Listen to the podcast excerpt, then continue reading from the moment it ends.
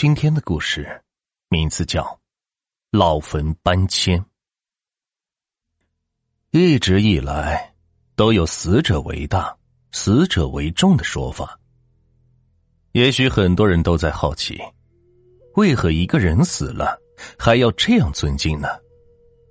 都说尊敬活人，最少还能得到点赏识和好处，但是尊敬一个死人，又能有什么呢？死者为大，一部分是因为传统，但也有一些死者冲闯不得，不尊重就会发生难以解释的事情，轻者大病，重者要命。这样的事我就亲身经历过。早在初二那年，我们村里的一户人家不知道什么原因，忽然提出要搬迁坟地。在农村，祖坟一般情况下是不会发生变动的。觉得动了祖坟就会坏了先祖的风水，对家门会非常不利。一些即便是搬到别的地方去住的人，都不会轻易的动祖坟，宁愿每次清明重阳的时候花大力气回来祭祖，也不会说是要搬迁祖坟。所以，当这消息在村里传开之后，这件事就成了村里人茶余饭后的商谈的闲话，大家都在猜测，村里的这户人家为何忽然要搬迁祖坟呢？有人说，这户人家找了厉害的风水先生来看，想要改变自家的运道；也有人说，是因为儿子在外面闯了祸，需要改动风水来减少惩罚。这一人一个说法，十个人就几十个说法。弄得村里是风风雨雨，村里人的眼睛更是盯着这户人家。转眼在村里走开后的第三天傍晚，那一天我正在院子里乘凉，门口忽然走进来一个人，我一看就惊的是站了起来。来的这个人正是这几天村里正在说的要搬迁家的刘大贵。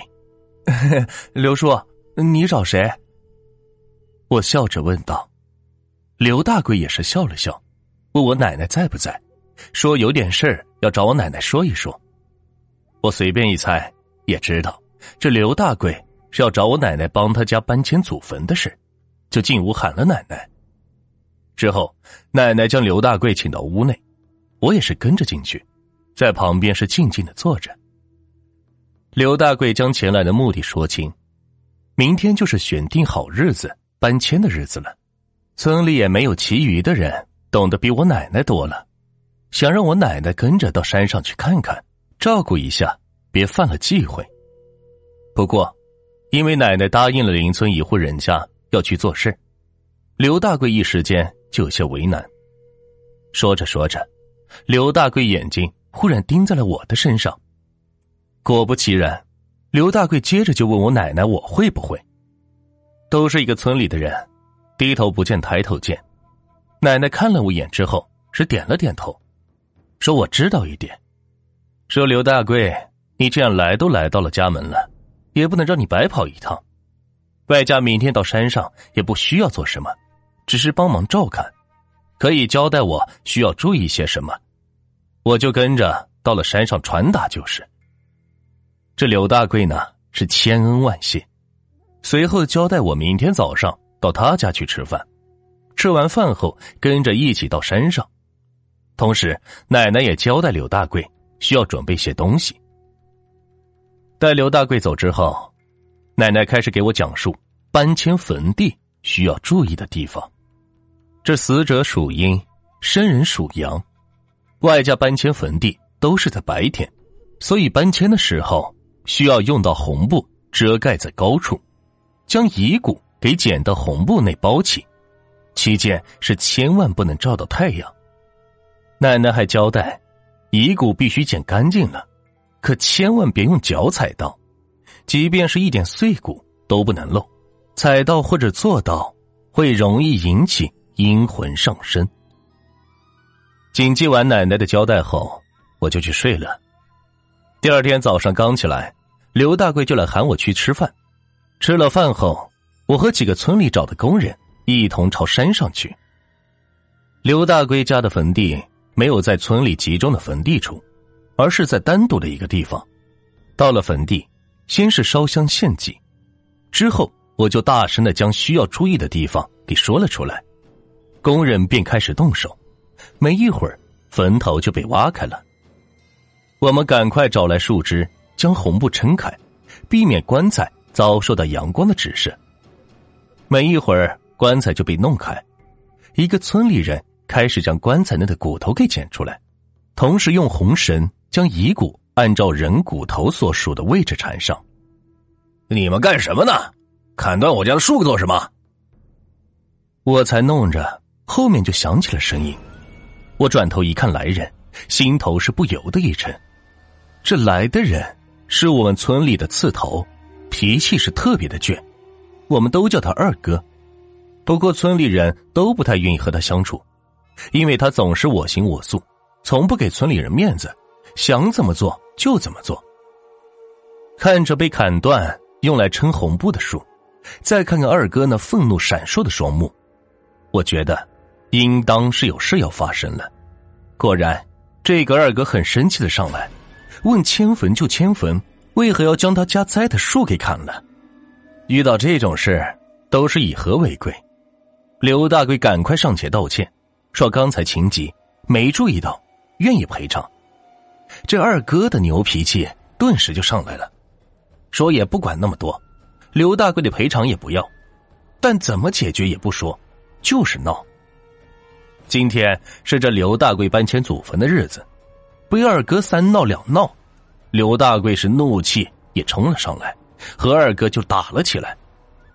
村里人呢就将两人给拉开，哪知道那二哥是虎目相对，最后是看到了红布下面捡出来的骨头，挣脱了旁边的村里人的拉扯，冲上去就在骨头上是踩了一脚，这一脚直接将一截骨头给踩碎了。也就在这一瞬间，我只感觉到四周忽然是吹起了一阵冷风，这一风冷的是刺骨，让我感觉很不好。刘大贵自己祖先的遗骨被踩，眼珠子都瞪得快要飞出来了，叫骂着就要去打二哥。这牛脾气老大的二哥似乎也感觉到了刚才的那一阵阴风，我看到他是有些惊慌的望向四周。这刘大贵很生气，村里人让二哥赶快离开，否则今天非得出人命不可。这二哥是怒气冲冲，但还是离开了坟山。之后，村里人都说这个二哥太不长眼，这生气归生气，怎么可以用脚故意去踩遗骨呢？我看着四周，心头是无法控制，变得很紧张，因为奶奶给我说过呀，对待这遗骨。必须要尊敬，不能踩，也不能坐。这二哥踩了那一脚之后，我总感觉到有什么地方有点不对劲。这刘大贵很生气，还说要找二哥算账。村里人是好劝难劝，我也上前说时间要过了，不能耽搁了。这刘大贵才不再闹，继续捡骨。后面的事情倒也还安稳，几个坟的骨头全部捡出来后。用红绳绑好，红布包好，放到盒子里，一边炸炮仗，一边抬着回村。这搬迁还需要时间，所以呢，就将这遗骨带回家去供拜。在刘大贵家吃完饭后，刘大贵给我塞了一个红包，之后我就逛着回家，这才走到家门口，吵闹声就从二哥家那边传来。我一听声音，不正是这刘大贵吗？想着这刘大贵估计是咽不下那口气，去找二哥算账。确实，毕竟不管是谁，祖先骨头被踩，心头都会不爽。我拔脚就朝着二哥家的方向跑去，发现二哥家门口是聚集了不少的人。刘大贵就站在门口，对着二哥家的门就一顿猛拍，让二哥出来。这村里人都知道是二哥在山上做的事，外加平时对二哥。也有些不待见，此刻都是小声的讨论二哥在坟山上的举动，认为二哥这件事做的确实有些过了。门是从里边锁着的，能确定二哥就在里边，但是不知道怎么回事，一直是不回应。这刘大贵越喊就越生气，最后直接用脚踢门，这没几脚就将院门给踢开了，怒气冲冲的冲了进去。我也是挤在人群中是跟了进去，这刚进去就听到屋内传来了哼哼声，我还以为是刘大贵在打二哥，就紧接着冲进了堂屋。我看到刘大贵正站着，距离他两米的墙角。二哥正蜷缩在地上，像是羊癫疯发了一样，全身的痉挛。哎，我没打他，我进来他就这样了。刘大贵似乎也被眼前的阵势给吓住了，几个村里的人赶忙上前压住二哥，将他给抬到了桌子上。这二哥也不知道发生了什么，全身是控制不住的抖，像是看得到什么，眼神里全是惊恐。让开，让开！陈老太来了。这时，门外面传来了声响，我刚抬头，奶奶就赶了进来。奶奶看到二哥之后，这脸色都变了。按住他，被不干净的东西上身了。听奶奶这么一说，我就想到了白天所发生的事。这二哥白天踩了刘大贵祖先的骨头，现在就被不干净的东西上了身，这两者之间。会不会有关联呢？接着我又想起了二哥在踩断骨头之后，那忽然吹起的冷风。还好奶奶刚去别的村办事就回来了，身上是带着布袋。奶奶赶紧拿出朱砂，朝着二哥的嘴里是灌了进去，同时还有黄符烧成灰和出来的水。吃下去后，二哥紧绷的全身开始放松。就在这时，扶着二哥的村里人忽然一声大叫，朝后退开。我也看向二哥，头皮和后背顿时就麻了。二哥的耳孔、鼻孔以及眼角都有黑色的脓液是流了出来。奶奶就朝我询问，白天是不是发生了什么事？在得知二哥故意踩了遗骨后，奶奶是慌忙说了声罪过。还说二哥这是自己在找死，今后的日子是难过了。出了这种事，村里人也就没再多说什么。之后二哥也醒了过来，可这人完全是变了，变得像个小孩子一样，乐呵乐呵的，什么都说不清。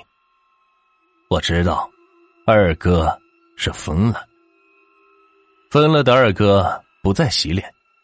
我有时候遇到他，能看到他脸上和耳洞，还会有沾着那些脓液。尊重死去的人是我们的本分，对待死去之人，我们都应该秉承着敬重之心，而不是不将这些事儿给放在心上，因为有些事儿很难说。